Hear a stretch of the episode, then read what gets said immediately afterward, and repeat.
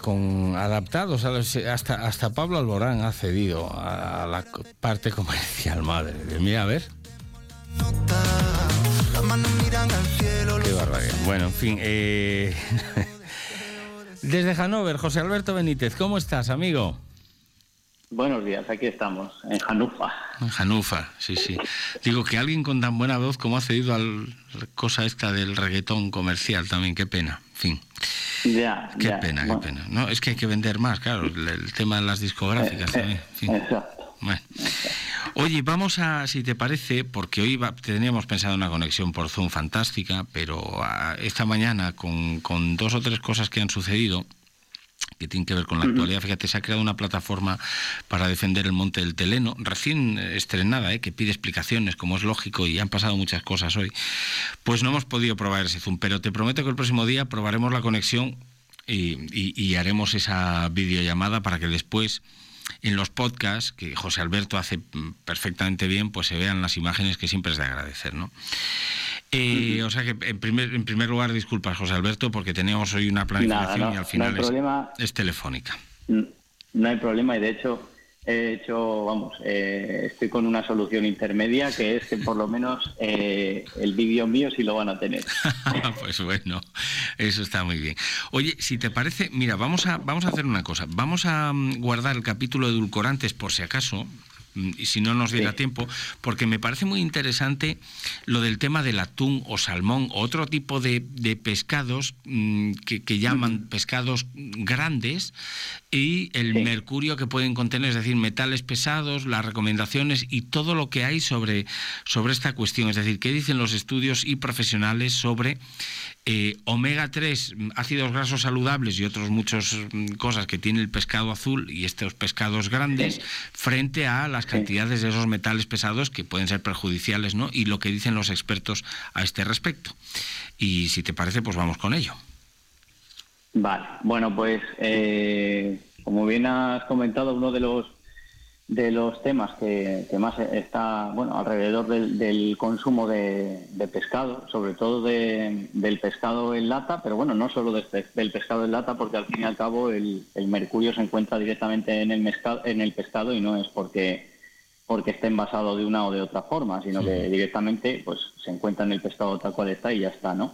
Eh, hay, bueno, es un tema que, que, genera debate y que además se, escucha mucho, que hay que tener mucho cuidado con el tema del consumo de mercurio y al final pues se le da una importancia a un elemento en concreto de que posee el pescado que es, vamos a decir, que casi lo único perjudicial, entre comillas, que puede tener el, pescado en sí y digamos que suele ser eh, una fuente polémica con respecto al tema de, su consumo, ¿no? Entonces, el mercurio, eh, bueno, básicamente es eh, un elemento que se encuentra dentro del pescado y que efectivamente para nosotros es, tóxico, pero, pero esto es como, como decimos siempre, o sea, el pescado no es el único alimento que nosotros ingerimos que tiene sustancias que pueden ser nocivas para nuestra salud dependiendo de la dosis en la que nosotros consumamos un alimento. O sea, se me está ocurriendo, por ejemplo, que la yuca, la yuca eh, tiene cianuro y que también puede ser perjudicial para la salud y que si, por ejemplo, no, no cocinamos bien la yuca, pues estaríamos ingiriendo cianuro en cantidades muy, muy pequeñas, pero que al final, si, si consumimos demasiado, pues acaba siendo perjudicial para nosotros. ¿no? Total, que en este caso eh, las dosis en las que hay mercurio dentro de, los diferentes pescados eh, no es tan elevada y lo que sí que es verdad es que si el tamaño del pescado es más grande suele haber eh, proporciones más altas de mercurio cuando nosotros ingerimos, pues yo qué sé, por ejemplo, cuando tomamos eh, atún rojo. El atún rojo es, digamos, que entre las especies con, mayor carga de, mercurio que tiene. Pero no porque se lo coma el atún, sino que a mayor tiempo de vida de ese pez, mayor cantidad de, mercurio ha podido absorber, ¿no? exacto, ese es el tema, ese es el tema. Y entonces, como cuesta que, digamos, se vaya o no se va de, de su organismo, pues claro, se va acumulando y a medida que pasa el tiempo, pues, pues aumenta, ¿no? Eh, más o menos, por ejemplo. y además hemos de decir una cosa: que como el mercurio se disuelve muy bien en la grasa y son pescados grasos, aunque la grasa sea interesante, de ahí el tema de la absorción, no es por otra cuestión. ¿eh? Y, aquí lo, hilo con, otra cosa muy relacionada con el tema de lo que acabas de decir ahora, que es un pescado graso, y, lo hilo con el tema de, los ácidos grasos omega 3. Es decir, nosotros ya hemos dicho aquí muchas veces que hay varios tipos de grasas, que hay grasas que son eh, más, más beneficiosas para nuestro organismo que otras. Y en concreto, precisamente, eh, lo, que es, lo que es el contenido de, ácidos grasos omega 3 en concreto los que contienen DHA y EPA, solamente se encuentran, solamente se encuentran en, el pescado.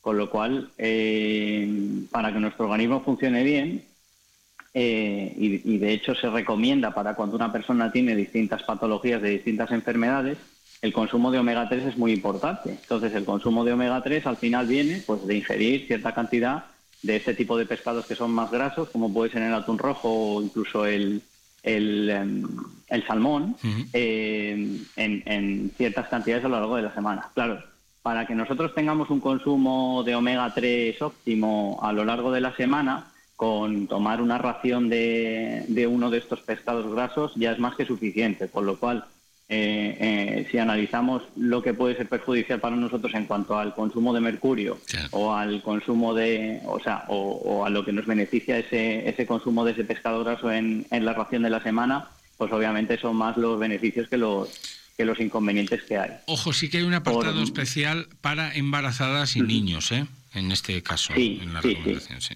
Sí, sí. Eh, en la redacción del artículo que te pasé, efectivamente indican que, el daño principal del mercurio es a nivel neurológico y que afecta especialmente en el desarrollo del sistema nervioso central y que, claro, como es el embarazo donde se produce el desarrollo, pues que hay que tener cierto cuidado con, el consumo de, o especial cuidado con el consumo de mercurio y de este tipo de pescados cuando una persona, cuando una mujer está embarazada, ¿no? Pero bueno, eh, también es verdad que el tema del el omega 3 se puede incluso están las sardinas están las sardinas por ejemplo.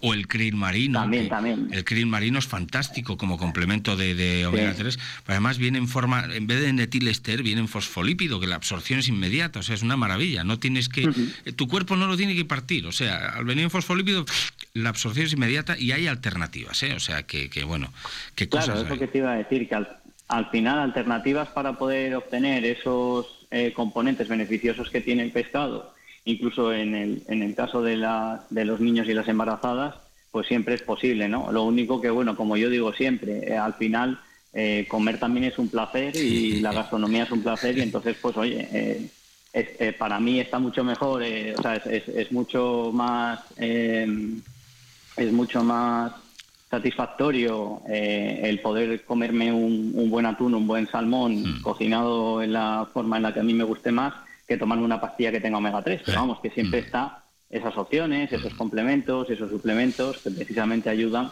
para que en los casos en los que por, por lo que fuera pues no se pudiera ingerir este tipo de pescados porque son desaconsejables en, en determinados estados o para determinadas patologías, pues básicamente, bueno, que para eso están los suplementos, ¿no? Bueno, y también tienen las nueces, que tú me hablabas muy bien de las nueces, porque también tienen un contenido muy interesante ¿eh? en este tipo de ácidos grasos, ¿no?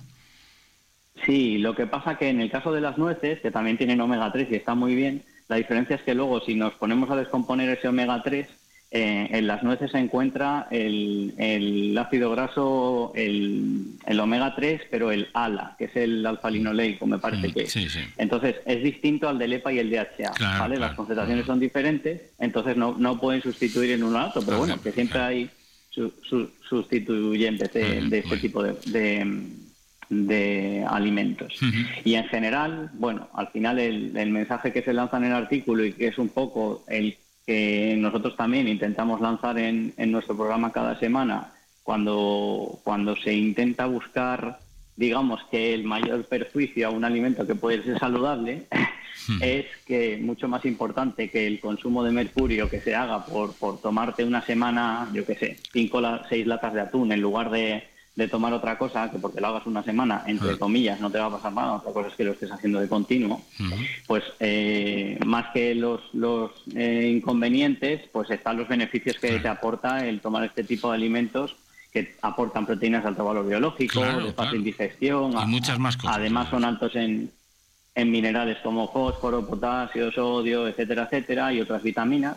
Y, que el problema principal y el foco, que era lo que iba a decir yo ahora, es mm, más que nada, como siempre decimos aquí, los ultraprocesados. Entonces, pues ahí es donde está el verdadero problema. Entonces, mm. muchas veces se desvía el foco a las pequeñas, los pequeños inconvenientes que pueden tener ciertos alimentos, que, precisamente son en su mayor parte positivos para el organismo y luego realmente, pues poco se habla muchas veces de, de los eh, inconvenientes que tienen para la salud el, los, ultraprocesados.